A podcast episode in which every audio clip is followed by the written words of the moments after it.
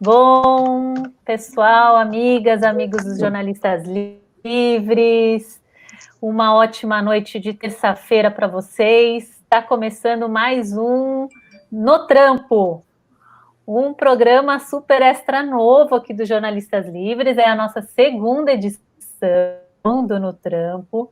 Hoje, uma edição super especial, porque dia 16 é dia do comerciante, dia nacional do comerciante. É um dia de luta para garantir direitos, é, é, qualidade de, trabalho, é, condições de trabalho para esse pessoal que fica ralando o umbigo no, no balcão, é, botando sapato, na madame, mas não só isso, né? Tem um todo um outro lado do comerciante, que é esse comerciante muitas vezes é, que, que rola por fora desse comércio, é, desse mercado mais institucionalizado, mais regulamentado do comércio.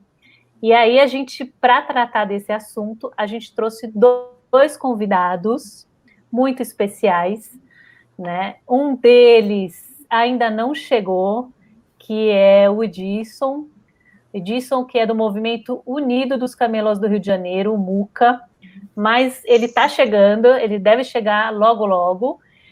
E a Edna, que é educadora, empreendedora popular, militante ativista do movimento de economia solidária. E para bater esse papo com esses dois super convidados nossos, a gente está com uma pessoa que eu quero apresentar aqui para vocês, que é a Jo Portilho. A Jo é da editoria do Nutrampo, é uma já foi sindicalista é, do, dos bancários, é, é, uma especialista em economia do trabalho e do sindicalismo pela Unicamp, é mestra pela Universidade Global do Trabalho, mestre e doutora em serviço social pela UERJ. Então, quer dizer que a gente tem hoje dois participantes cariocas aqui nessa, uhum. nessa pauta, e três, porque tem gente que não sabe, mas eu também sou nascida no Rio de Janeiro, também na Vila Isabel mas fui criada aqui em São Paulo. Mas minha, meu filho, minha mãe, minha avó, todo mundo mora no Rio de Janeiro. Então eu tenho um carinho super especial pela minha cidade natal, que é o Rio de Janeiro também. E então temos três participantes cariocas e a Edna, essa guerreira que está aqui com a gente, que além de tudo, gente, vocês não vão acreditar, faz brinquedos é, artesanais, né? Não é assim, Edna? Sim, brinquedos educativos. Brinquedos educativos feitos com tecido. Né? Exatamente. Né? Então, então, eu queria primeiro passar a, minha, a bola, Edna, se você permitir, para a Jo, que vai me, a me ajudar aqui nessa, nessa entrevista. Quer dizer, eu acho que eu vou ajudar ela, porque ela é uma super especialista no mundo do trabalho, e eu sou só uma jornalista dos jornalistas livres. É, então, bem-vinda, Jo, a esse programa. A gente vai sempre dividir aqui essa, essa bancada entre é, os jornalistas livres e o, o, conselho editorial do programa, do No Trampo, se propõe a pensar o mundo do trabalho como ele é hoje, é, com uma voz de quem faz, de quem produz, como é essa voz da Edna, né, Jo? É, bem-vinda. Legal, legal. Bom, hoje, por enquanto, somos uma, uma bancada aqui bem feminina. A gente vai falar sobre o comércio, o Dia do Comércio vem aí, mas a gente vai falar agora, inicialmente, de um outro tipo de comércio, né? O, o comércio que não tem um patrão. Será que não tem um patrão? Ou será que a gente, sendo patrão da gente mesmo, a gente é mais dura ainda com a gente mesmo, né? Isso que eu quero saber de você, Edna. A Edna, ela é da economia solidária.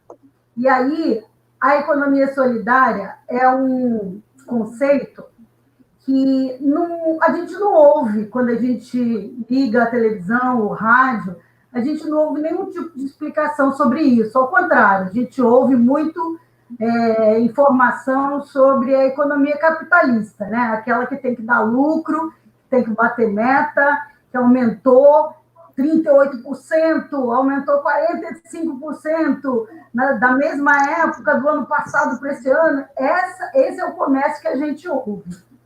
É um comércio capitalista. Então, a Edna, é, que está aqui agora, que já tem uma experiência boa nessa, nessa é, vivência com a economia solidária, queria que ela explicasse para a gente que não conhece nada de economia solidária, qual que é a diferença de uma economia solidária para essa economia do comércio que dá lucro, que faz alguns terem muito, como o dono das Casas Bahia, o dono da Van, né? E esse comércio é, solidário que, que vocês fazem é, nas cidades, nos bairros que você participa. Conta um pouco da sua entrada nessa experiência. É, boa noite, gente. Então, eu sou a Edna, como as colegas falaram. Eu sou uma empreendedora da economia solidária. Eu sou uma militante ativista do movimento de economia solidária. Né? Então, e que, que economia que é essa, a economia solidária? A economia solidária é uma economia baseada nas novas, em, em outras relações do trabalho e o trabalhador, na autogestão, na transparência e divisão igualitária dos resultados. O que é que nos difere, no, nos diferencia dessa, da economia é, capitalista, né, dessa economia que a gente tem aí que domina o mundo? O que nos, difere, é no, no, nos diferencia é que a economia capitalista ela concentra a riqueza e a maior parte do resultado dos trabalhos na mão de uma única ou de poucas pessoas. A economia solidária, ela vem como uma alternativa das pessoas que querem poder trabalhar num formato diferenciado, coletivo, né? Porque essa é a base da economia solidária, são os empreendimentos coletivos. Quando a gente fala de economia solidária, como geração de trabalho e renda, porque a economia solidária é muito mais ampla, ela trabalha é, vários setores da sociedade, mas quando a gente fala da economia solidária como trabalho e renda, é, a gente está dizendo de uma economia coletiva, onde os trabalhadores é que são é, os sujeitos é, de toda a operação do trabalho, são eles que são os donos dos meios de produção, são eles que decidem o que vão produzir, como vão produzir, quem vai fazer o quê. Tudo isso é decidido coletivamente, né? uhum. né? A democracia, assim, ela precisa de estar em primeiro lugar para que isso aconteça, porque senão a gente não consegue, senão a gente não difere muito da economia que está aí. Então, essa economia, ela é uma economia que ela vem é, como uma alternativa à economia capitalista, porque a gente não concorda com a exploração da mão de obra do trabalhador, porque a gente não concorda com a exploração do meio ambiente, assim, descabidamente, simplesmente vai só arrancando, arrancando, como se a natureza tivesse a obrigação de estar sempre produzindo e que ela desse conta de só produzir para a gente só explorar. Então, é um trabalho, é uma economia que pensa nos meios de produção dos empreendimentos, é, qual a, uma, uma outra relação com o meio ambiente, com a sociedade, com a comunidade onde está ali o empreendimento de economia solidária, porque ele tem a responsabilidade de olhar no seu entorno, de conversar com as pessoas, de pensar em novas formas de desenvolvimento para o seu entorno, onde está ali a sua comunidade em volta. O, o, o, empreendimento de economia solidária ele é um empreendimento social, porque ele tem as pessoas que estão ali, que trabalham para fazer o trabalho de geração e renda, mas ele tem a obrigação de olhar e estar tá ali no seu entorno também, tem a responsabilidade de olhar e estar tá ali no seu entorno. Então, assim, no geral, né, é claro que a gente avança muito em várias questões, é, é, a economia solidária, ela tem esses valores, ela tem esses princípios de colocar o ser humano em primeiro lugar, primeiro lugar as pessoas, né? E aí as relações do trabalho, quando se trata de trabalho e renda, ela tem que ser muito bem, ela tem que ser muito bem discutida. A divisão dos resultados, né? Que a gente não chama de lucros, a gente chama de, de resultados, a gente chama de, é, de sobras ela tem que ser igualitária. Então, não tem aquele que ganha mais, nem aquele que ganha menos, nem aquele que é subordinado. E não importa qual é o trabalho que você faça. Pode até haver uma diferença mínima de quem recebe mais e de quem recebe menos, mas é uma diferença mínima e isso tem que ser acordada no grupo, né? O pessoal que está trabalhando ali precisa de, de entrar no acordo que será daquele jeito. Não tem ninguém para dizer, olha, você vai fazer tal trabalho e vai ganhar tanto, você vai fazer outro e vai receber tanto. Não. É o grupo que toma todas essas decisões. Então, me explica uma Ô. Edna, deixa eu só, deixa eu só lá, fazer uma, uma ponderação aqui, Jô.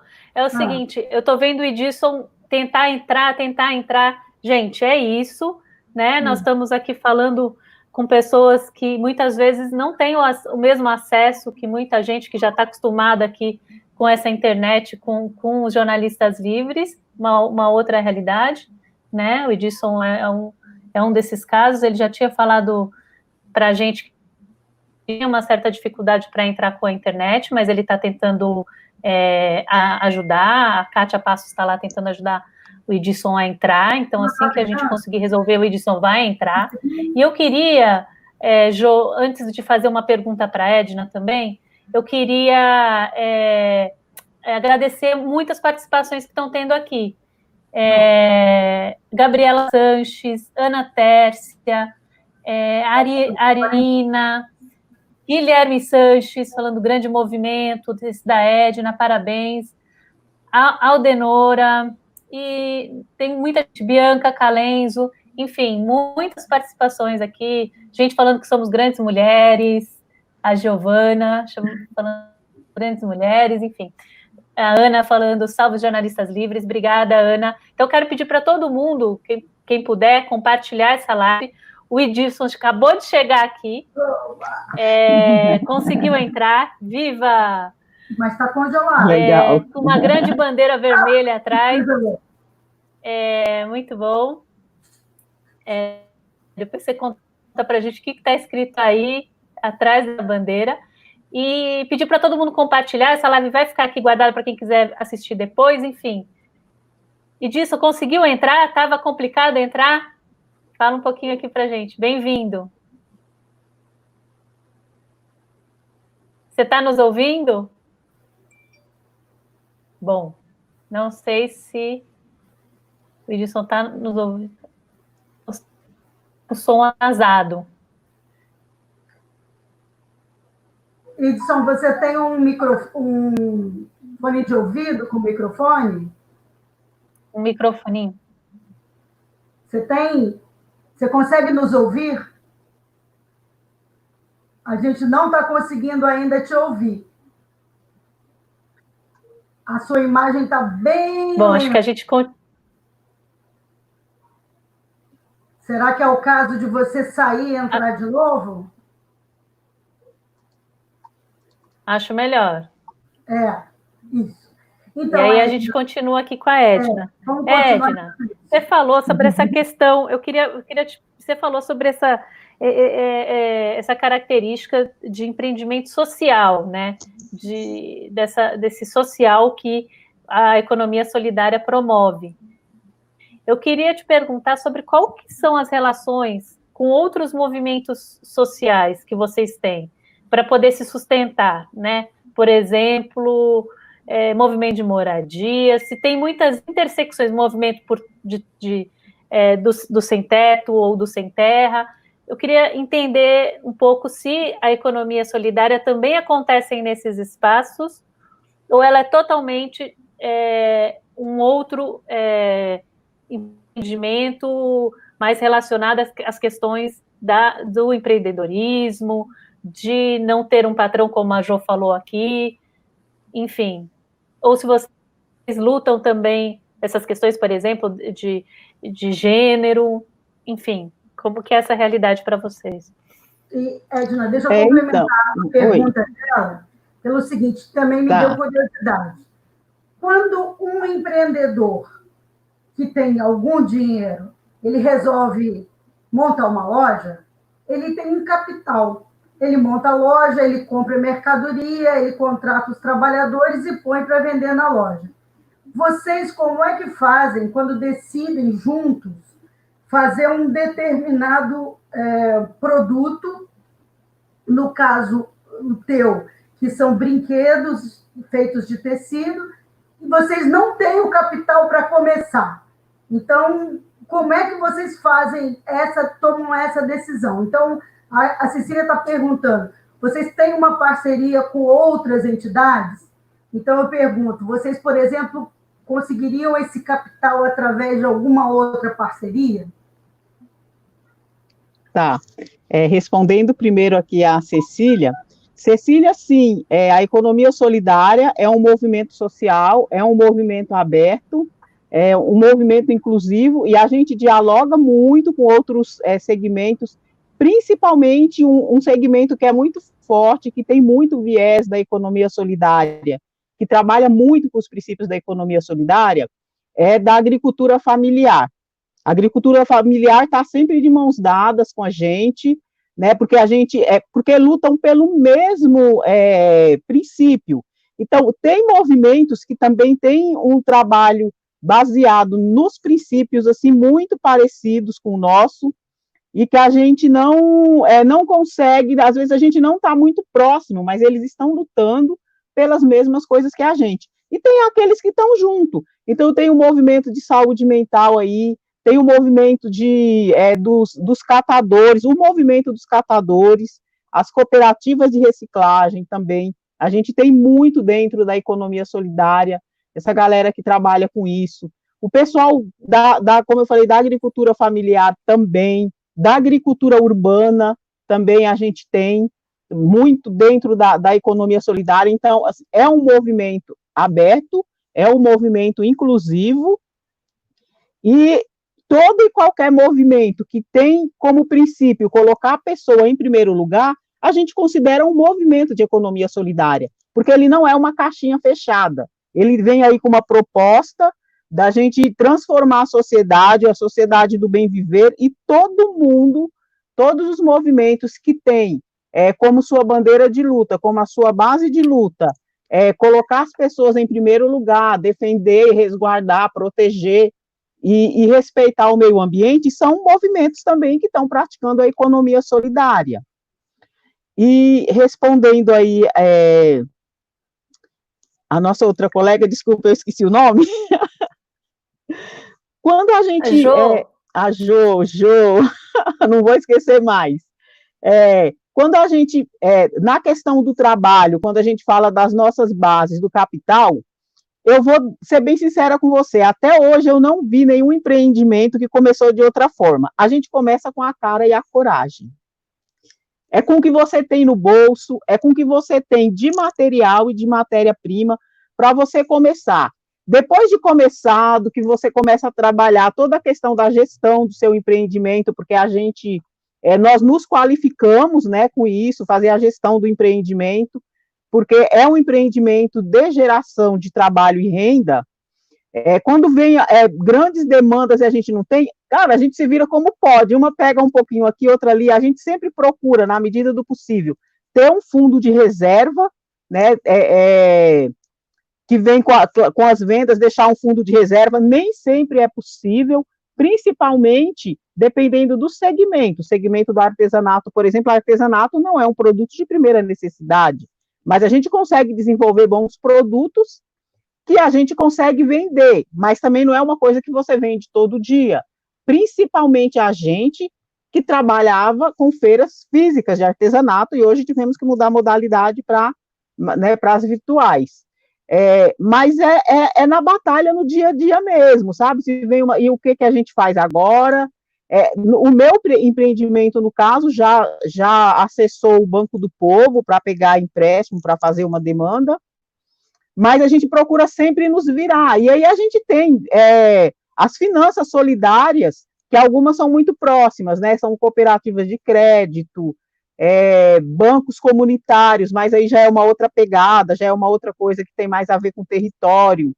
Mas a gente é, é meio assim, é, nos virando. E, e, a gente em rede tem uma coisa assim que é muito bacana, que como a gente trabalha muito também em rede, é, em processos produtivos com, outras, com outros empreendimentos, com outros grupos, é, arranjos produtivos, a gente ganha muito material. Então, é difícil a gente conseguir, é, a gente ter uma demanda e precisar de investir muito. Porque a gente ganha muito, o pessoal já sabe, nossa, você trabalha com esse tipo de material, eu tenho aqui, você quer, a gente doa e troca, sabe? A gente se ajuda. É muito difícil a gente ficar assim na mão, não conseguir fazer um trabalho porque não tinha dinheiro, porque o dinheiro não deu para você investir totalmente. Mas é, é, meio assim no que a gente vai se programando aos poucos e, na medida do possível, juntando um fundo para esses momentos de emergência. Que legal, que legal, Edna. Muito prazeroso te ouvir é, falar de uma economia solidária real, né? Onde existe solidariedade de verdade. E aí a gente está aqui com o Edson. Eu estou falando o seu nome certo, Edson? Edson. É, ele está com a imagem aqui dele. É, eu queria passar a bola. Acho que eu não estou te ouvindo. Tenta falar aí. Tudo bem?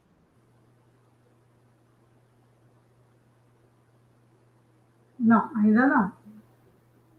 Não ouço. Não chega a voz do Edson. Poxa, tá tô querendo muito, além de saber dos corres da, da Edna, saber dos, da correria. Sim. Tá com os camelos lá no Rio de Janeiro. É importante. Poxa vida, cara. É, seria muito legal. É, Kátia, você vai tentar de novo falar com ele? É, parece que ele está com problema de internet mesmo. É, bom, eu não, eu não, tenho como fazer, né? Acho que ninguém está ouvindo. Tira e, e, vou tocar o barco aqui com a Edna, que também está muito legal. Então, gente, compartilha essa live, curte. Deixa eu só, Jô, me dá um pouco, um minutinho a mais de paciência aí para eu ler um pouquinho dos comentários, que tem um monte de comentários muito legal a Faira Batista, economia sustentável é possível, está falando. A Ana Tércia Sanches, pela explicação da Edna, que a gente entende o que é sustentável, de verdade, de verdade. É, a Ana Luísa, que bacana, Edna, Edna. Maria Cristina Santiago, mulheres construindo uma nova alternativa econômica mais justa e mais solidária. É verdade. É, Aldenor, o caminho é esse: agricultura familiar, movimentos solidários são muito importantes. Uhum. Enfim, muita gente participando. Quero pedir para todo mundo compartilhar. O Edilson continua tentando voltar aqui, gente. Né, o espaço está aberto aqui para ele a hora que, que ele quiser voltar e puder conseguir. É, senão a gente vai remarcar essa conversa aqui, né, Jô? Você ah, claro. quer fazer a próxima pergunta? É, é, nós também estamos transmitindo pelo YouTube, não é isso? Estamos, Facebook e YouTube. Então, quem quiser compartilhar com algum amigo que não tenha Facebook, pode indicar o YouTube, a página do Jornalistas Livres, que lá está passando também. É, eu quero saber, ah, eu tenho um monte de dúvidas, né? Porque é uma experiência nova pra caramba. A gente está acostumado, né? Classe média, vai para o shopping, compra tudo prontinho, né? Então, é, eu quero saber como é que funciona esse, esse processo. É, existem umas datas no ano que você sabe que o teu produto vai vender. Dia das Crianças, né? Natal. Então você vai poder fazer uma quantidade e vender mais. E como é que fica a manutenção nos outros meses que as vendas caem? Como é que a economia solidária funciona para as pessoas poderem equalizar os meses que não, não entra muito dinheiro? Que não tem uma característica de, de, de vendas. Vocês mudam, vocês fazem novos arranjos, você vai trabalhar numa outra, um outro, uh, numa outra cooperativa, como é que isso funciona? Isso é uma coisa. E junto com essa, é, como é a organização, vamos dizer assim, é, contábil disso? Vocês são formais como uma cooperativa? vocês têm que é, declarar imposto de renda, fazer todo aquele processo formal de, de contabilidade, prestação de contas. Você é MEI. Como é que funciona isso em termos de é, estrutura é, de impostos? Porque, por exemplo, é, na sua cidade, você tem que pagar algum tipo de imposto para isso? Se eu, na minha cidade, quero fazer, entrar numa, num, num empreendimento desse, eu tenho que pagar imposto, eu vou gastar mais dinheiro, então eu vou ter que contabilizar. Como que eu me interesso a fazer a essa economia solidária com o pouco dinheiro que eu tenho? Ah, sim, Ju. Tá, então vamos lá. É, em relação assim à produção, né, e a esses períodos sazonais, sim, né, dependendo do produto que você faz, tem aquele, é, aquele, aquele mês que você vende muito. E nos outros meses a gente vai, porque não é algo assim que, que encerra, olha, você trabalha com brinquedo, só vende no mês de outubro. Não, porque as pessoas se interessam. E aí a gente tem que ter uma coisa muito assim, de ter muita criatividade e você começar a perceber o que, o que, que as pessoas querem, é o que, que os seus clientes. E, e, e tem uma coisa muito mais bacana ainda, que é a fidelização do cliente. Tem aqueles clientes que, quando vão comprar brinquedos, vão comprar do meu empreendimento, porque acreditam na economia solidária, porque sabem a forma de produção diferenciada de respeito ao trabalhador, de novas relações de trabalho. Então, essas pessoas, elas são clientes que estão fidelizadas. É, a gente tem também parcerias, como, por exemplo, outras, outras é, empreendedoras que compram. A gente tem a parceria com uma loja de, de brinquedos, de bonecas, é, que são parceiras nossas de muitos anos, e elas também sempre encomendam já uma quantidade para colocar na loja delas também. Então, a gente vai fazendo várias parcerias durante todo esse processo. É, a gente, como a gente participa assim de muitas feiras, a gente está sempre por aí vendendo. Então, as vendas assim, elas não se encerram elas diminuem em um período, aumentam em outras, e a gente tem que saber é, ser criativa e pensando e explorando novos, novos mercados, novos caminhos. E esse trabalho da gente, né, é de, da economia solidária, a gente não está sozinho, a gente está sempre em redes, em grupos, em fóruns de discussão da economia solidária, as pessoas começam a indicar, nossa, quem faz brinquedo, quem faz isso, quem faz aquilo, e acaba que você não fica parada, né? Porque as pessoas uhum. estão sempre te indicando por conta dessa relação mesmo desse movimento de economia solidária. O próprio movimento te ajuda a se, a se sustentar, porque ele te indica. É, em relação a toda essa questão é, financeira, de contábil, contábil e tudo, assim, nossa, o meu empreendimento é uma microempresa autogestionária, eu trabalho com mais três mulheres, é, somos nós que fazemos, porque os empreendimentos de economia solidária, eles são é, formados para fazer a gestão, porque a gente tem que dar conta de entender todos os processos é, do, do nosso trabalho, da nossa administração, da nossa gestão, do financeiro, então, as meninas que trabalham comigo, elas têm o conhecimento financeiro todo é, do empreendimento. Eu que estou à frente de fazer o trabalho é, financeiro, de cuidar do que entra, do que sai, para onde que foi, para onde que voltou, mas se eu não puder fazer, qualquer uma delas pode, porque é isso a pegada, né? Nada de ficar no, com uma pessoa só, ficar no controle e no conhecimento de um processo. Todo mundo tem que participar, todo mundo tem que aprender os processos até para fazer um revezamento e todo mundo mesmo dizer assim, é, é, ter o sentimento de pertencimento do empreendimento. É meu, eu tenho que estar tá aí, eu tenho que ajudar a cuidar. É, como nós somos uma microempresa que a gente paga impostos, né? É para o município, paga as taxas do município e paga impostos como qualquer outro, porque assim, na verdade, não existe é, uma forma legal para os empreendimentos da economia solidária. Quando o empreendimento, porque também não é obrigado empreendimento de economia solidária. A gente trabalha muito, a gente faz diálogo com os governos, a gente trabalha muito em cima de políticas públicas. Os empreendimentos não são obrigados a se legalizar, até porque quando você se legaliza, você vai ter uma responsabilidade financeira, porque tem contador e, e várias coisas. Se o empreendimento vê que ele não dá conta, que ele não está preparado, ele vai continuar fazendo o trabalho dele, organizado como, como um, um, um empreendimento mesmo de trabalho, mas não vai ter essa legalização, porque o que a gente tem hoje de legalização é o que está aí no mercado. Não é o ideal para os empreendimentos, não é o que a gente se encaixa, mas dependendo de como está o seu empreendimento, às vezes é necessário. O meu foi necessário porque as escolas começaram a pedir brinquedos e pedir nota fiscal. A gente não tinha nota fiscal, então nós vamos ter que nos legalizar, pensar aí qual é o formato mais leve em relação a tributos, que a gente vê que a gente dá conta de, de manter, né? Porque não é assim abrir hoje e fechar amanhã. E a gente, é, mas foi no, no, nosso momento, quando a gente sentiu que a gente daria conta de chegar nesse nível de legalização. Então, isso também é uma coisa que é dos empreendimentos. Eles têm que decidir se eles querem se legalizar, se eles podem e se é o momento.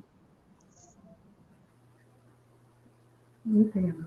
Que legal, que legal, Edna. Deixa eu te fazer uma pergunta. Você está no seu estúdio, no seu lugar de trabalho, aí, aqui fica aqui em Osasco. Isso. Você tem algum brinquedo para mostrar o que você faz? Aí por Ai, perto, gente, eu tenho até ali, mas está ali numa caixa. Vocês esperam eu pegar? Vou pegar aqui, peraí, volto no segundo. Tá bom. Enquanto isso, eu vou ler. Ó, tá uma torcida, Jô, para que o Edilson consiga se, se entrar aqui, se conectar aqui nessa live e entrar. Ó, Isabel Cristina Celestino, quero ouvir você de. É Indisson, viu, gente? É, é, é, a Jaciara Edson, você me representa. Fernando, Brilha... Fernando Brilhantina, fala, Edson. Tem uma torcida aqui para pelo Edson. Edson, a gente legal. também está na torcida aqui. É, ele volta. A gente sabe que a internet nesse país é privilégio, às vezes, muito, a maioria das vezes, um privilégio de classe e de território, também dependendo do território que você está. É, é, é uma, uma, um problema mesmo a internet. Então, olha, hoje você já ficou prejudicado aí, perdeu 32 minutos de, de, de programa. Não se preocupe, eu estou vendo que até a filha do Edson tentando ajudá-lo é, lá numa correria aqui, mas se, se, não, se não conseguir, esse convite vai ficar é, para depois. Ah, parece que ele tá a Kátia está tentando um outro jeito de trazer ele aqui, no modo antigo que a gente fazia pelos jornalistas livres, que é pelo WhatsApp aqui mostrando a telinha. E aí, ah. se ela conseguir, vai, vai ser bacana também. E aí a gente vai garantir é, esse lugar de voz, que é a nossa voz, da nossa voz, dos, de nós trabalhadores que a gente faz propaganda aqui do No Trampo, né, João? Beleza. Vamos ver se agora conseguiu. Edson, você está por aí? Ainda não. Então, mostra para gente, Edna, o seu seu trabalho aí. Vamos ver se a uhum. gente consegue gente, ver. essa, essa questão também de tecnologia é muito nova para a gente, né? Na verdade, a gente não estava preparado para transformar totalmente nossa vida no mundo virtual. Então, tá, a adaptação às vezes demora um pouco. É, então, eu vou, vou apresentar. Essa é uma bonequinha é um brinquedo que se chama Andoche, né? Porque os nossos são brinquedos lúdicos e educativos. O Andoche é uma, é uma bonequinha interativa, que ela tem as perninhas vazias, né? Aqui atrás ela tem é uma abertura que você coloca os dedinhos aqui ah. e você vai brincando com ela. Aí você anda, é brinca. Andoche, é, é, de... é o andoche, é, porque você usa os dedinhos, né? para brincar com ela. Que esse daqui é o brinquedo assim, carro-chefe. Todo lugar que a gente vai, ele faz sucesso, né? É aquele que você vende o ano inteiro. Legal. Cara, é muito bonita, muito bem feita, que linda. É, e trabalhoso também, gente. E, e o menininho, né? O menininho, é, o menininho, é, ele tem um bonezinho, e aqui é a mesma coisa, é um andoche também. É, ele vem uma bolinha, a bolinha vai junto, ela vai pendurada aqui numa na cordinha para não perder, que é para ele correr e ir chutando a bola, para brincar, para a criança brincar. E aí já coloca no dedinho, já sai brincando. né? A criança já onde ela vai pode junto levar o andoche. Muito legal. Que bacana, muito legal, muito legal. E esses são os dois que você, você faz outros modelos ou não? São só esses dois e o seu Então, de, de andoche é esses modelos, mas a gente trabalha com outros brinquedos. A gente trabalha com jogos, né, que aí é tanto para diversão, como alguns ajudam os professores na escola, na educação, ajuda na é, para ajudar a criança a trabalhar a língua portuguesa, a matemática. A gente tem alguns jogos voltados para isso. Temos alguns jogos antigos, como Batata Quente, As Cinco Marias, e os personagens do folclore. Ah, né? É que nesse. É, a gente trabalha, então, a gente tem a mula sem cabeça, né? O Saci, o Boitatá, enfim. Né? A gente trabalha com esses personagens da cultura popular. No caso, eu fico aqui assim. Opa! Ah, ele está entrando! É. Funcionou! É. Funcionou! agora, tá, agora foi. E luta, hein? É a persistência do povo brasileiro, do camelô brasileiro. Camelô é guerreiro.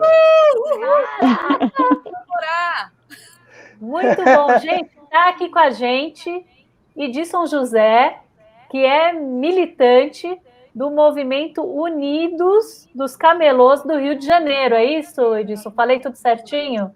Falou. Bem-vindo, querido. Que, não, que é isso. Meu nome é Edson, é, sou Sim. um dos membros fundadores do MUCA. O MUCA tem 17 anos, mas eu já milito na questão dos camelôs já há 34. E o que, que você, você vende ainda na, nas ruas e disso? É, você vende ainda na rua? Vendo, vendo, vendo. Faço muito gosto da minha categoria. Que que é que, como é que você se expressou? Mangueio, é isso? Man... É, como eu manguei. Falou? Manguei é vender andando, vai nos bares vender. Não, não tem um ponto específico. É, eu preferi essa, essa maneira porque me permitia militar, né? tocar a luta também. Conciliar a luta com a sobrevivência. Então você não tem aquele tabuleiro, como a gente imagina os camelos, camelotes, diz a minha Regra mãe. geral. Os camelotes. É, não, não, não. No meu caso, eu fiz essa opção para poder militar também, senão eu ficaria preso na barraca e não cumprir, cumpriria as tarefas necessárias que a luta nos impõe, né? E a, a, a, a Edna estava aqui contando para a gente muito essa coisa que eu não sei se vocês já se conhecem, provavelmente não, mas a Edna é, é militante também do movimento de economia solidária. E ela estava contando para a gente que, que, é, a economia solidária conta com uma rede muito fortalecida de ajuda, é, enfim, é, no seu trabalho. Na, com os camelôs, isso também acontece? Através do MUCA ou outros movimentos? Não, não, não, não acontece não. A, o economia aqui no Rio se chama economia solidária e é, funciona muito diferente. É, são cooperativados, são verdadeiras cooperativas. O camelô, regra geral, é uma questão individual. Então, a economia solidária, pelo menos a economia solidária que eu conheço no Rio, funcionam por cooperativas, com as feiras é, organizadas. É bem diferente do, do, da vida que o camelô vive, seja no trem, seja no ônibus, seja em via pública, às vezes até nas estradas, né, que a gente encontra muita gente hoje trabalhando em meio aos engarrafamentos. É uma luta individual, não é cooperativada a luta. Mas, é, o Edson. E qual que é a maior luta de vocês aí no Rio de Janeiro hoje? Olha, o público notório da nossa história aqui, eu posso ousar em te dizer que a gente tem a guarda municipal mais violenta do Brasil, é. com certeza. E, inclusive, nesse momento da história, eles estão tentando mais uma vez impor é, o uso de armas pela Guarda Municipal, as imagens que com certeza roda o Brasil e o mundo sobre o que acontece com o camelô no Rio de Janeiro é muito forte. E a gente tem derrotado eles na Câmara. Não foi uma nem duas vezes, não. E eles estão agora com mais uma tentativa de armar a Guarda Municipal. Então, assim, a luta mais árdua nossa é porque nós pertencemos à cadeia econômica do país. Nós não somos é, é, delinquentes, nós somos trabalhadores, nós participamos da economia do país. Temos que ser tratados como tal. Sendo assim, a gente não tem que ser tratado é, como delinquente. Eu acho que o trabalho do comércio ambulante ele tem que ser organizado. E é tudo que a gente tem lutado já há muito tempo. Aqui no Rio a gente tem as leis, tem várias iniciativas nossas aqui, a nossa mobilização não chega a ser 100%, mas é boa. É verdade. Quer mandar, Edna? Oh, Jô, quer mandar pergunta, é, uma próxima pergunta aí? Pro... É, primeiro, para dizer que eu descobri hoje que a Cecília é nascida em Vila Isabel e o, Edson também, né, Edson?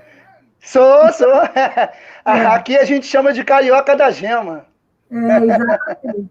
E eu, eu nasci no Pedro, no Pedro Ernesto. É, exatamente. Eu, ah, nasci no Pedro Ernesto. Aí, moro em Vila Isabel. Ah. Então aqui somos todos meio família. Nossa, né? sou da gemíssima. É, nós somos da terra de Noel. Exato. Então, eu passei na. Todas as famílias, é isso aí na Câmara Municipal. Graças a Deus.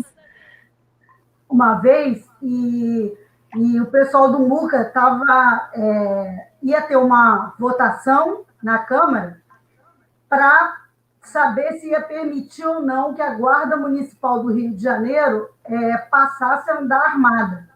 E aí o MUCA colocou um varal de ponta a ponta da escadaria é, com um varal mesmo, né? uma corda, não sei em São Paulo como é que se diz, uma corda, e colocou jornais e revistas com fotos de camelôs espancados pela polícia, com coturno, né? com, com sei lá com o quê, com cacetete, eles espancaram. E o, o, o estava lá, porque ele fez esse, esse varal com essas fotos, é um, foi um varal chocante, mas pedindo para a população não deixar que os vereadores permitissem o, o que, que os, os guardas municipais andassem armados, porque sem arma de fogo já estavam né, massacrando os, os camelôs, imagina com arma de fogo.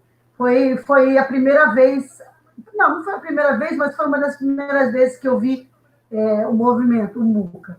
Eu queria Ibson, que você me falasse como é que foi a criação do MUCA e se vocês é, tiveram apoio de alguma entidade para a criação, porque você está falando que, diferente das cooperativas da, da, da economia solidária, vocês são muito individuais, o trabalho de vocês é individual, a luta de vocês é mais difícil de unificar, por isso você precisa trabalhar é, com mais flexibilidade para você poder conversar com os companheiros de um bairro, de outro, não é isso?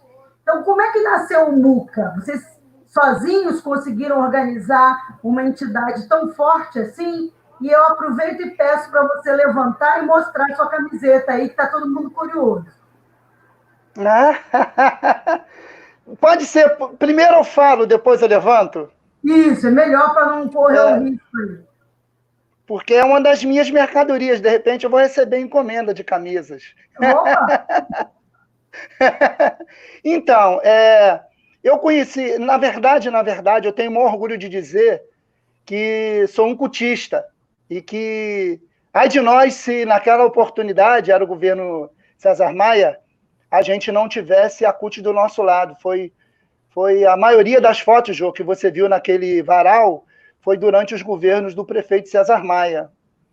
E ali surgiu um grupo de resistência muito bom e a gente tinha confrontos praticamente diários, praticamente diários. Teve situações muito tristes de camelôs presos e a gente, além de ter é, no nosso dia a dia que lutar pela sobrevivência, tinha que lutar também contra a violência da Guarda Municipal, lutar para soltar alguns camelôs que, é, por hora, estavam detidos. Foi, foi muita luta naquele período. Mas eu já estava no campo da CUT, já conheci a CUT desde 86. Eu, na verdade, conheci o movimento no Rio de Janeiro quando eu saí de uma perseguição na cidade que eu moro aqui perto, Duque de Caxias, de uma ameaça de morte. Então tive que sair daqui, porque estava fazendo muitas denúncias e não estavam gostando. Eu já conhecia a CUT.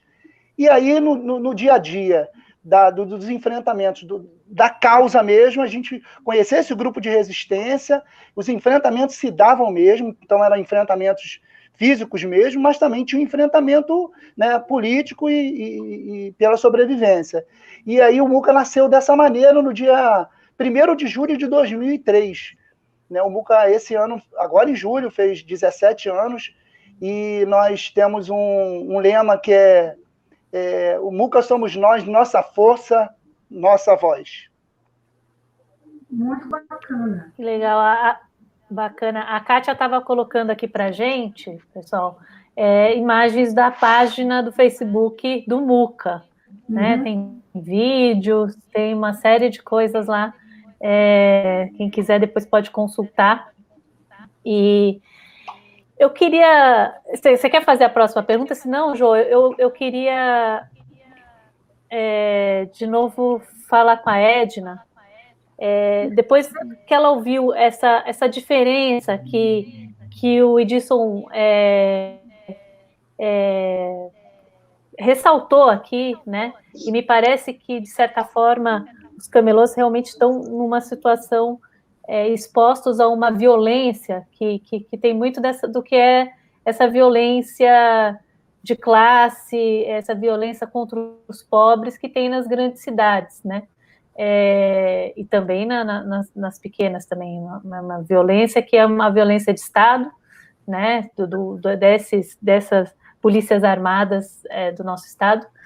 E eu, eu queria te fazer uma outra pergunta, é, é, nesse sentido também sobre esse amparo que o Estado poderia dar. Você chegou a falar, Edna, que, que essa realidade, da forma, é, é, essa legislação, da forma como ela está colocada hoje, não, não serve, ou ela não é o ideal para a economia solidária. Que, qual que são as, tem alguma luta principal? Qual que é a principal luta para é, que vocês precisam mudar hoje em dia na legislação brasileira para que a economia solidária encontre uma outra realidade? Peraí, deixa eu liberar seu ah. microfone aqui que está pronto. É, então, a, o, o, principal, quando a gente fala da economia solidária, que a gente já faz algumas conferências também em relação à economia solidária, eu acho que a nossa, a, eu acho que a nossa principal luta quando se trata do trabalho da legislação é a gente ter o direito de fazer um trabalho cooperado. É, a cooperativa, como o colega falou, a gente conhece muita gente, como a gente faz muito, já fez muitos intercâmbios, já fomos para outros estados conhecer experiências, a gente conhece bastante gente do Rio de Janeiro da economia solidária. É, a cooperativa hoje, ela poderia ser um modelo ideal para a economia solidária, mas qual que é o grande problema da cooperativa? É que os tributos dela são muito altos.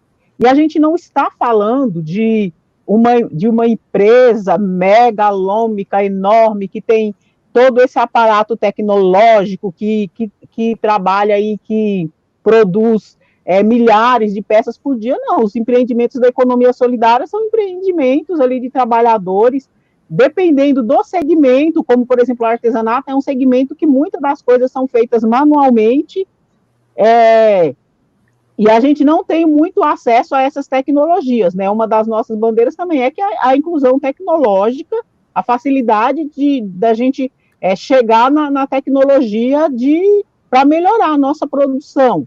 Então, hoje, a nossa maior luta assim, em relação a, formato ideal é um formato que respeite a, o cooperativismo, a coletividade, mas que respeite isso sem esses tributos enormes, né? Porque são tributos muito grandes. Aqui mesmo em Osasco, a gente teve uma, uma cooperativa de costura que foi assim muito bacana, de economia solidária e que ela teve assim muito apoio, mas com o tempo os tributos foram avançando e subindo, subindo, a cooperativa não aguentou, elas acabaram tendo que fechar, hoje não existe mais, porque a gente não tem algo que. A gente não, é como eu falei, a gente não está falando de, de uma empresa enorme, a gente está falando de grupos de pessoas que querem trabalhar. Eu ouvindo o, o relato do, do, colega aí do Idson, é, eu acho muito triste quando o trabalhador está tá tentando sobreviver e tem que passar por isso, gente, porque isso é uma humilhação. É, eu sou vice-presidente da Atendo, que é a Associação de Trabalhadores em Domicílio, e a, a nossa bandeira, a nossa defesa da bandeira, é como é que a gente garante leis para os trabalhadores em domicílio? Quem são? Os trabalhadores em domicílio são aquelas pessoas que trabalham em casa de alguma forma como nós, né? Eu não tenho uma empresa, uma fábrica. A minha produção é dentro de casa. O meu trabalho que eu faço é dentro de casa.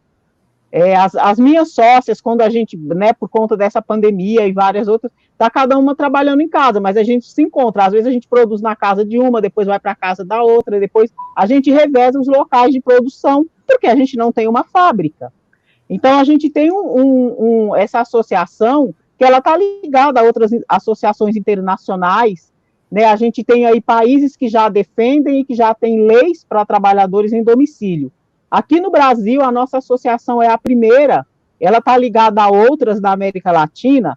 A gente tem um viés que é, pra, que é defender os trabalhadores que tem esse viés dos princípios da economia solidária.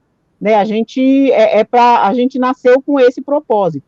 Mas quando a gente fala do, de trabalhadores em domicílio a nível mundial, alguns países defendem, inclusive, é, os direitos dos camelôs.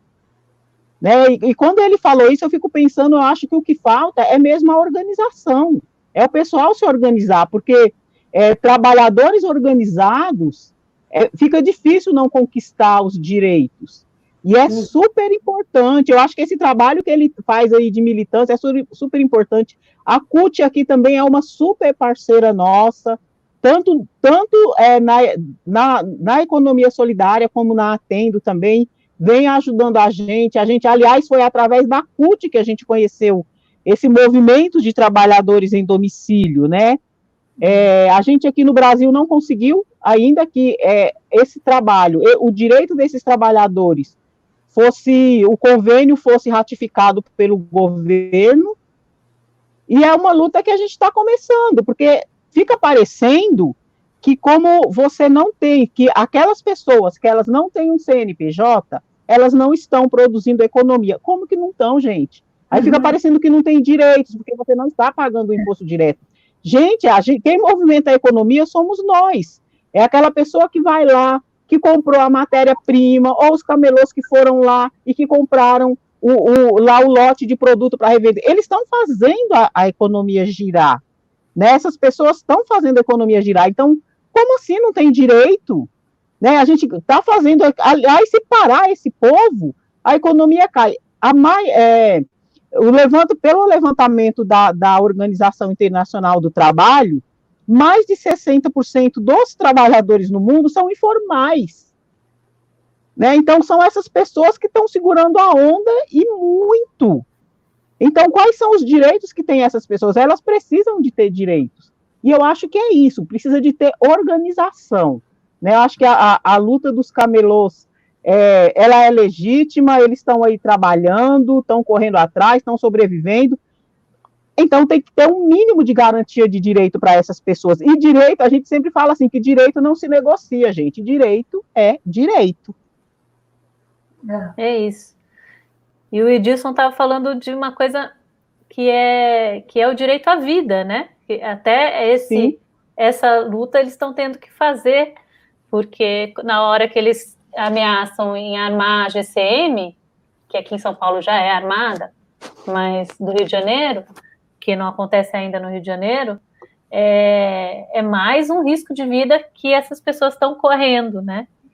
É, Jô, você quer mandar mais uma pergunta aí? Tem gente, ó, a hum. Ana Tércia está falando, Cecília Baixa, um beijo para você e fala para o Edilson é, mostrar a camiseta.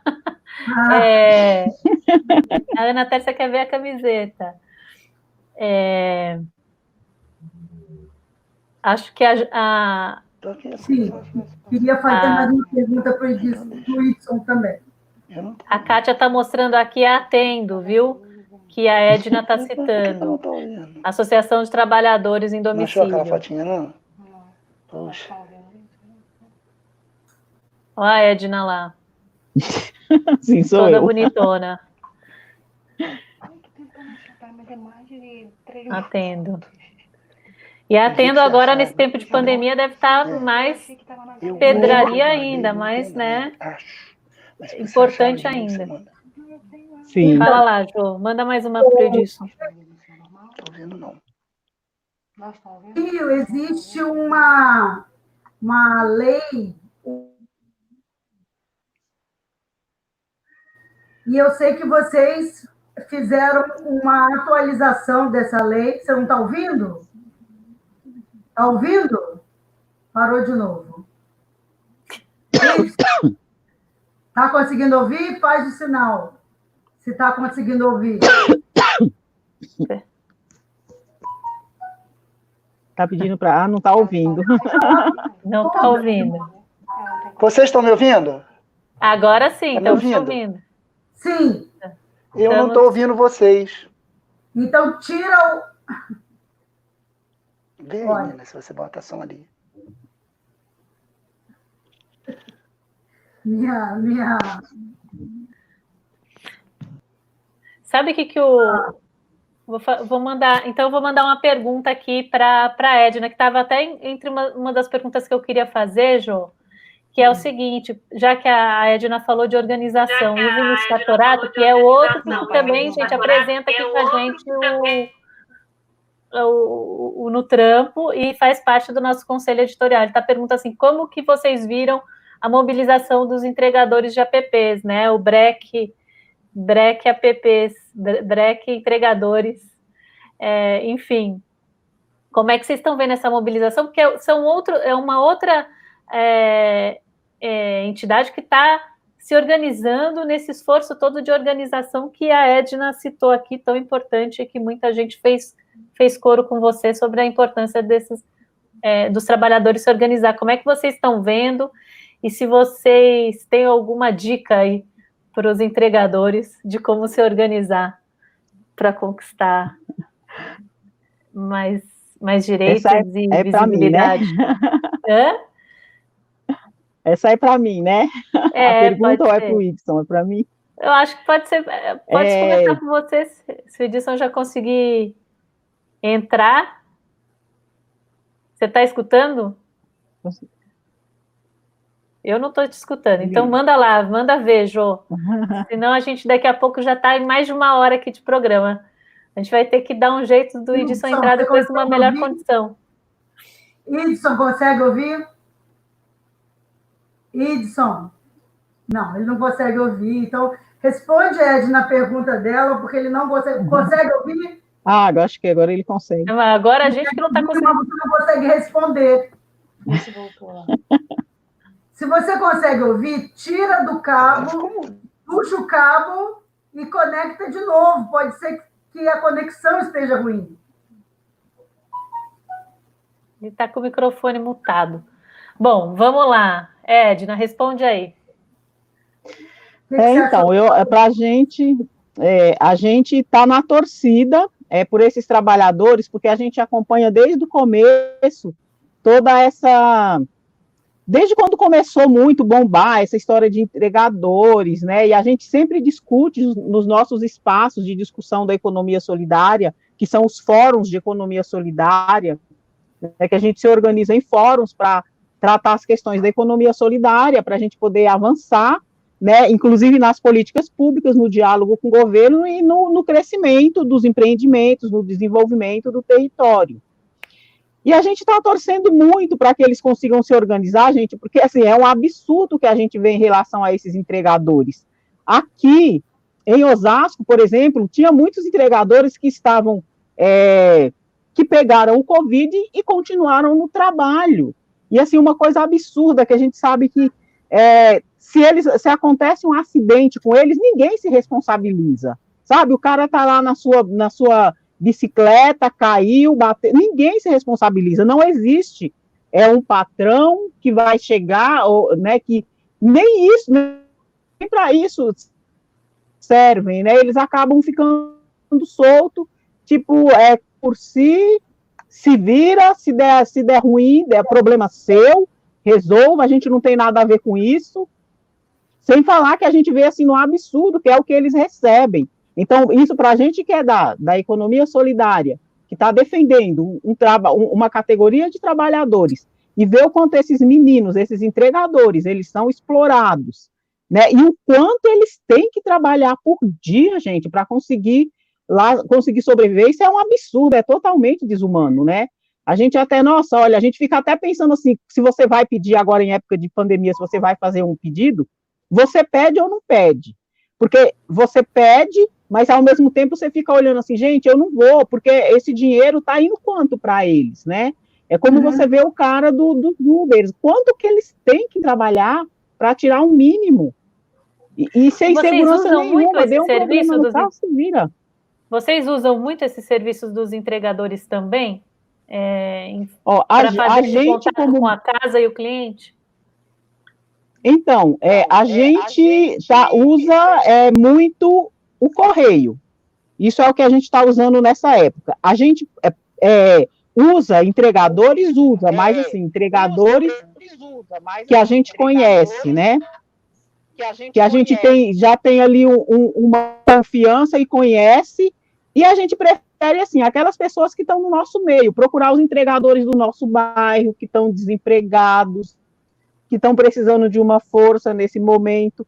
Então, nesse momento, a gente está procurando ajudar os que estão próximos da gente e que pode fazer parte de uma rede aí de cooperação, de entrega, de, de fazer um transporte, é, preferencialmente, quando a gente não consegue que é algo mais longe ou que né, precisa de ser pelo correio, a gente manda via correio. Mas nesse momento a gente está tentando trazer os que são próximos, que estão aqui, que estão desempregados, que a gente conhece, sabe que está precisando. Sem som, Cecília. Cecília, liga o microfone. Cecília, liga o microfone. Cecília, Continua sem som. Continua sem som. Cecília, liga o microfone. Alô? Cecília, liga o microfone. Eu tô ouvindo. Ai, desculpa, gente, fiquei falando Ai, sozinha desculpa, aqui, gente, desculpa. É, a, a, a, a Kátia pediu para fazer a seguinte pergunta para vocês. Agora o Edson entrou? O Edson entrou? Só que eu estou ouvindo. Eu estou ouvindo. É, tá dando um pouco de Eu estou ouvindo.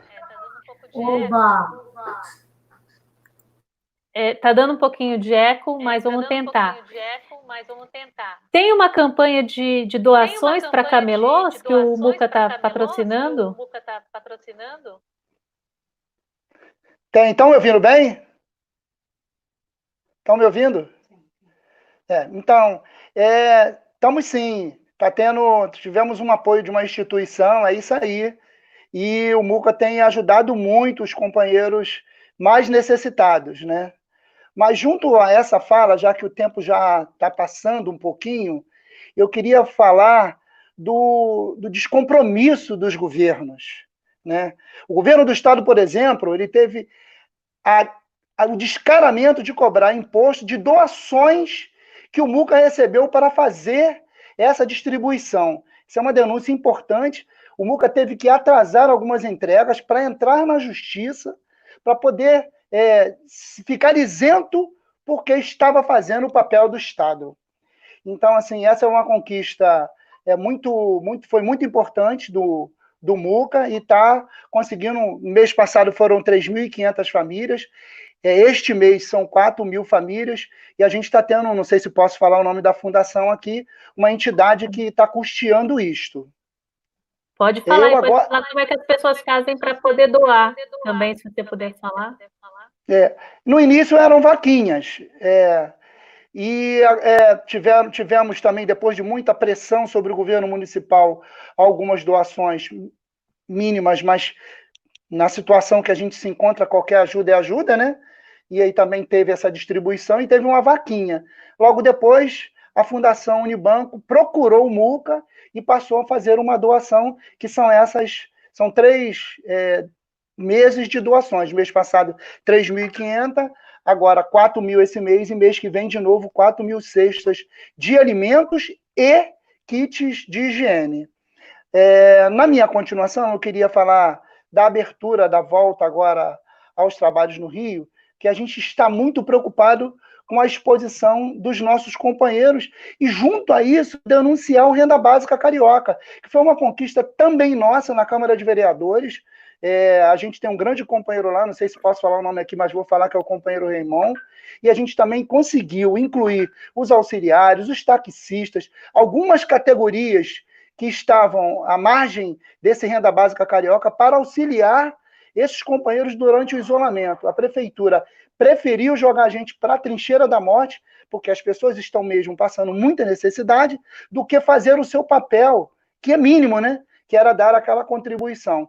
Então, ela maquiou uma conquista nossa na Câmara e jogou a gente para trabalhar. A gente está, inclusive, é, muito preocupado com essa situação, sem nenhuma orientação da vigilância sanitária, sem nenhuma orientação do município, e a gente também, devido estarmos nos cuidando no isolamento, também não conseguimos ainda alcançar o coração de todos os companheiros para atentar a eles aos cuidados porque está todo mundo no isolamento, os mais conscientes, né? E os mais necessitados estão indo na luta, e isso está nos causando uma grande preocupação. Essa também é mais uma denúncia que a gente quer fazer aqui dessa, dessa gestão aí do, do Crivella. É isso, gente. Nós é estamos gente, a uma hora e seis no ar, mas a gente teve pouco, pouca oportunidade de te ouvir, né, Edson? Porque é. essa coisa de cai, entra, cai, entra. Então, acho que a gente, se a Edna permitir, a gente pode fazer mais algumas perguntinhas aqui rápidas para o Edson. Você quer, você quer mandar mais uma aí, Jô? Para ele? Para ele. Está sem microfone, tá peraí. Deixa... Vai lá. Pronto. Eu, eu, acho muito bacana que as leis que envolvem os camelôs aqui no Rio, elas são feitas com os camelôs. Né? Então, assim, é, os camelôs desenham o que eles acham que é importante para eles e, e a lei é encaminhada com esse desenho. Me desmente, é, Idson, se eu eu estou fazendo uma, uma confusão aqui, porque eu já acompanhei algumas votações na Câmara e, e eu chego lá e eles me explicam o que, que é a lei, né? Porque eles realmente dominam a lei.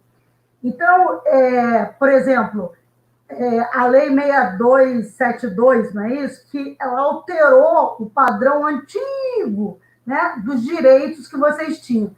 Então, tinha lá os depósitos que os camelôs guardavam a mercadoria no final do dia e iam para casa. E esses depósitos eram estourados por fiscais, levavam, roubavam a mercadoria de vocês. E isso agora não pode mais. Eu queria que você falasse um pouquinho rápido o que, que é essa lei que vocês conseguiram. E, principalmente, queria que você falasse agora, na pandemia, que vocês, é, sequer a prefeitura sabia o que, que era o, a, a, função do camelô e do camelô auxiliar, que também eu não sabia que existia, não é isso? E também o pagamento do, do ITUF, né? Uma taxa que vocês são obrigados a pagar anualmente. E aí, com a pandemia, como é que vocês vão pagar isso? E, por fim, uma coisa que tem a ver também um pouco com a Edna, que eu queria que você falasse, que pelo menos no Rio é assim, que é essa taxa que é obrigatório para pagar.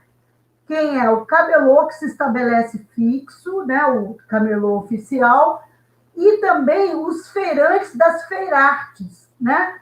Então, se você faz o seu artesanato e vai para as feirinhas no final de semana, por exemplo, para vender o artesanato, você monta aquela banquinha, você também tem que pagar uma taxa, né?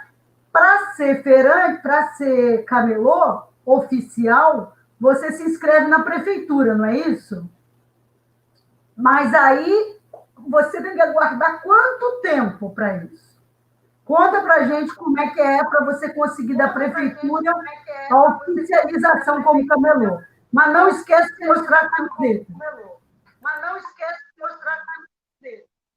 Ah, tá. Então, é, nós tivemos é, no ano passado a atualização da 1876, que é uma lei que também foi conquistada a duras penas em 92. Só que essa lei ficou desatualizada, né? Em 92, por exemplo, tinha ficha é, de, de orelhão, né? E não existia acessórios para celular. Então a lei precisava de ser atualizada, atualizada sobre essa, sobre essa ótica econômica, que é uma lei grande, com vários artigos, com direitos e tudo mais, mas também é, é, atualizada do ponto de vista dos direitos. Dos direitos. Naquela oportunidade, não existia, por exemplo, ainda os mercados populares, que, se eu não me engano, um dos mais famosos do Brasil é o Mercado Popular da Uruguaiana, que logo depois da nossa conquista em 92 da lei, em 94, depois também de muito enfrentamento com esse mesmo governo, que era do César Maia, era a primeira, primeiro, primeira gestão dele, a gente conquistou o mercado popular da Uruguaiana. Então, a 6272 foram sete anos de discussão, reunião por reunião, artigo por artigo, e o prefeito vetou, a gente voltou para a Câmara, derrubamos o veto.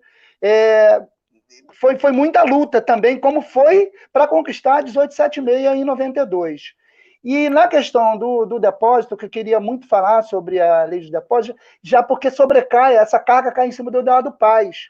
Porque ele, a tática dele para nos oprimir era estourando o depósito. O camelô guardava mercadoria, o camelô não podia levar, às vezes, uma barraca para casa, vai entrar no trem, essas coisas. Ele, quando chegava no depósito, onde ele ali de, pagava semanalmente para guardar as coisinhas dele direitinho, uma bolsa, uma barraca, uma carroça, o que fosse, chegava lá, a prefeitura tinha chegado na madrugada e tinha levado tudo dele.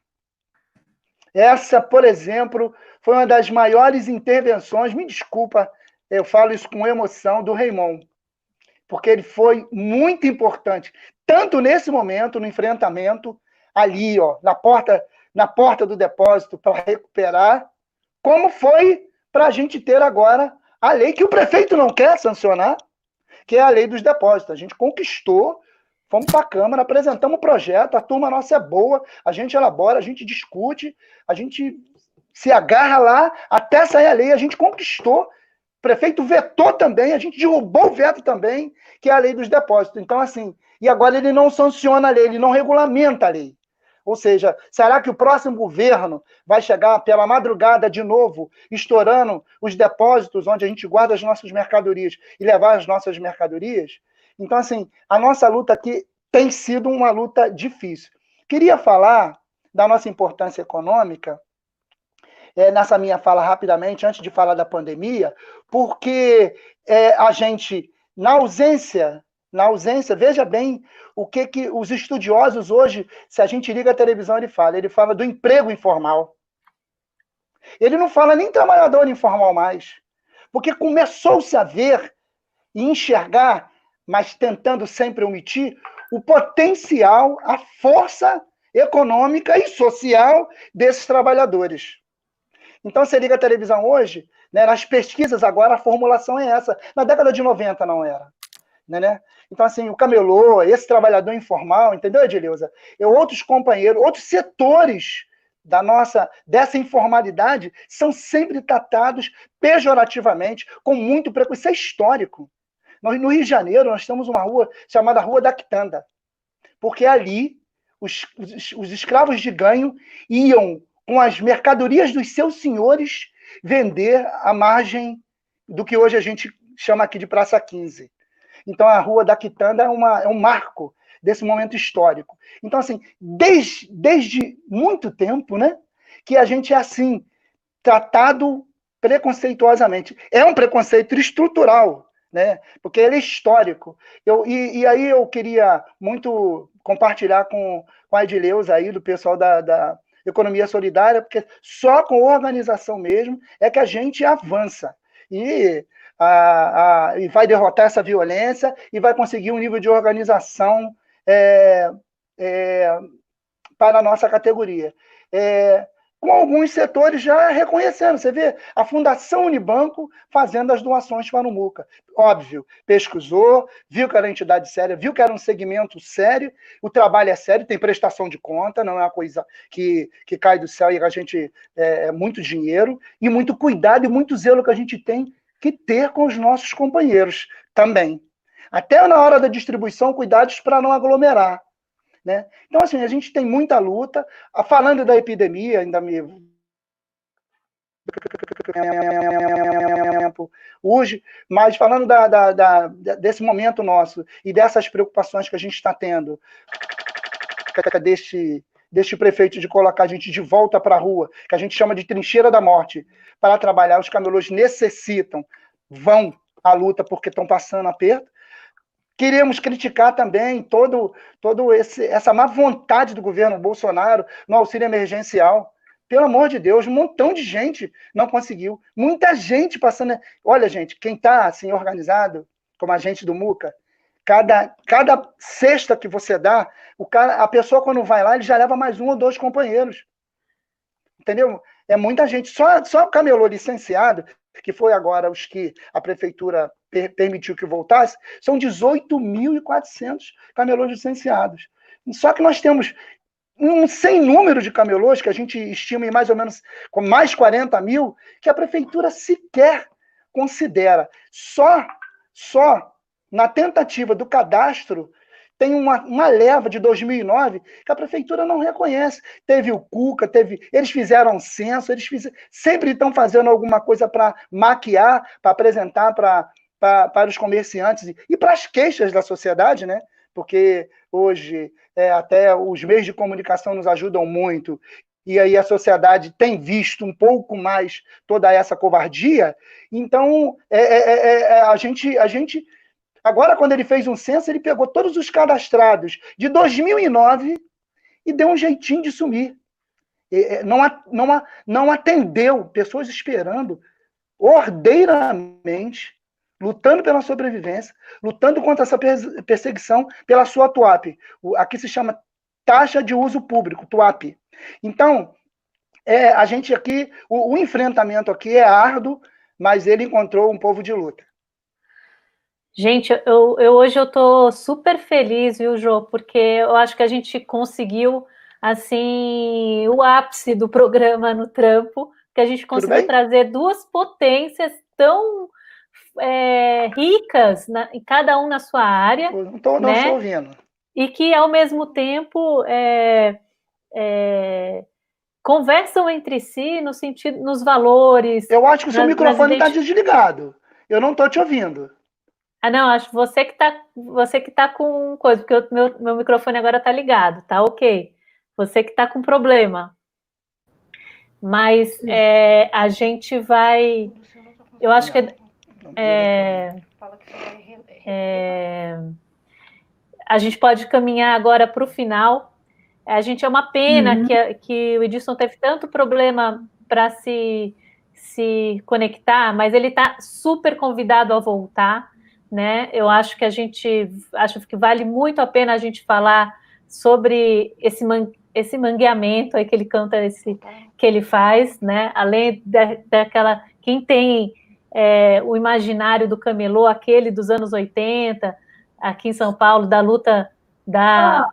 da, da prefeita Luísa Rondina, eu lembro muito que era uma, inclusive, uma das, das, das das bandeiras quando ela foi candidata, que era essa luta pelos camelôs. Então, está é, tá super convidado a voltar. A Edna também, é, para a gente fazer, falar muito sobre essa questão do trabalho em casa, porque esses são dois setores que agora com o desemprego em massa, eu acho que vai ter uma grande pressão por essa é, a, a, Jô tá se abanando aqui, não sei se é o calor, tá chegando a hora. Tá, tá muito engraçado. Ele tá mó fervo, gente. Esse programa hoje tá sensacional. Tá ouvindo. Aí! Agora eu que não estou ouvindo ele, mas tudo bem. Ah, é para mostrar a camiseta. Gente, eu tô achando que, a, que tá se abanando. Dá para ver? Nós não esqueceremos a ditadura. Ditadura, ditadura nunca mais. É isso aí. É isso aí. É e o adesivo aí. do Muca. É e o adesivo aí. do Muca. Muito legal, muito legal. Gente, é, a, a, a Kátia está até colocando assim, Edson e Edna, convidados para fazer a parte 2 dessa edição no trampo. Super fechado aqui, estou de acordo. Eu quero deixar a palavra, se a Jo concordar, já direto com um pouquinho para cada um, para a gente encerrar aí é, daqui a pouco. E, e dizer que eu estou muito agradecida, muito feliz por esse final de noite no, no trampo no com essas duas com essas... criaturas muito bacanas, trabalhadoras e que tanto ensinaram para a gente nessa noite. Muito nessa obrigada, noite. viu, pela participação, de vocês. participação de vocês. Quem vai primeiro? Você, que agora está podendo falar. É? ah, é? Ah, tá. É, então. Então, é, eu queria pegar um gancho na fala da, da apresentadora, porque a gente realmente está muito preocupado né, com, com essa, essa volta, né? Que não é volta ao normal, né? Eu acho que muita coisa não vai voltar ao normal, é, até por consciência nossa, a gente vai ter que, eu acho que, aproveitar esses meses que ficamos é, com esse distanciamento para refletir mais a nossa luta, a nossa intervenção na luta. E a gente já tem conversado muito, porque a gente sabe que vai aumentar o número de trabalhadores informais e a gente vai ter que, se a gente já arregaça as mangas para lutar, vamos ter que arregaçar as mangas ainda mais, né? E eu agora eu queria muito agradecer essa oportunidade, pedir desculpa da minha parte, eu não, não sei o que que houve para a gente participar mais melhor, né, desde o início, tudo direitinho. Agradeço muito, claro que eu voltarei para a gente estar tá abordando, é, destrinchando melhor, né, esse, essa, essa, nossa, essa nossa caminhada aí, eu e a companheira. E muito obrigado pela oportunidade, pelo convite, agradecidos mesmo.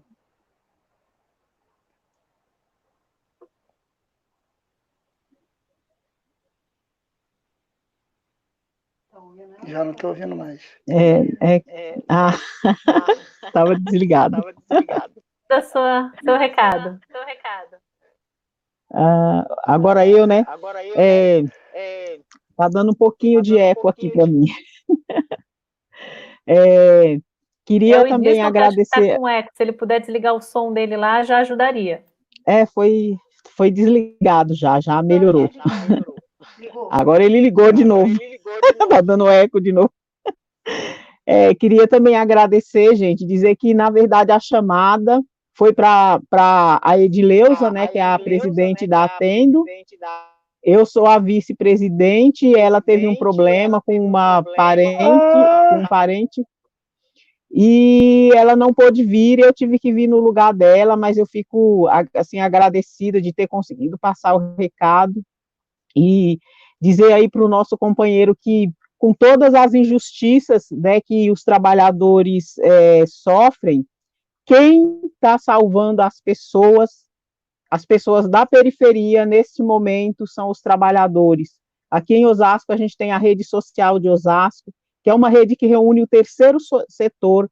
Então, são várias ONGs que, desde quando começou essa pandemia, o pessoal não parou, eles sempre foram de ajudar, são aquelas ONGs que vão e correm atrás e ajuda todo mundo. E com essa pandemia, todo mundo em casa com medo de sair, o pessoal da ONG, da rede social, foi, foi para a rua distribuir cesta básica. É, e não, não existe muito assim aquela coisa de, olha, tem uma. É, tá vindo aí de empresa, grandes cestas básicas, uma, né, uma quantidade grande, uma ou outra ajudou no momento, mas as cestas básicas, é a própria população que estava tirando de dentro da sua casa, de dentro né, da sua, é, é, do seu estoque, o arroz, um pacote de arroz, de feijão, e montando as cestas básicas e as ONGs saindo para a rua distribuir. Gente, nesse momento, enquanto o governo estava aí, é, vai, não vai sair esse auxílio emergencial, é de 200, é de 600, as ONGs já estavam a todo vapor salvando a vida das pessoas. Infelizmente, como nosso colega disse, é, vai aumentar mais ainda o número de desempregados e a gente vai ter que dar conta de, de organizar essas pessoas e de pensar em formas, de pensar em caminhos. A gente da economia solidária já pensa que a gente vai ter uma responsabilidade muito grande de ajudar essas pessoas, de pensar em novas formas, em aumentar, fortalecer essa, essa outra forma de fazer economia para a gente não deixar ninguém de fora. Mas, assim, é, é, eu acho que a gratidão é para todo mundo que nesse momento está se mobilizando, os camelôs aí também correndo atrás de não deixar ninguém com fome. E, e, eu acho que isso é uma coisa assim muito é, é assim, é uma coisa sem palavras, né? Porque enquanto se tem discussão no governo do que vai, do que não vai, a gente está aqui é, sem deixar as pessoas morrerem de fome. E isso é uma coisa assim que eu acho que é, isso deveria ser olhado de outra forma e falar, gente, são pessoas que estão salvando as pessoas. E são pessoas que não têm nada, né? Porque a gente não é, não, nós não estamos aí é, é, com grandes quantidades. Não, a gente não tem nada, a gente está tirando, a gente está dividindo o que a gente tem. Né? E isso é assim, é uma coisa assim muito bacana. Eu queria deixar assim a, a minha gratidão a todo mundo que está fazendo isso, porque a gente está dividindo o que a gente tem.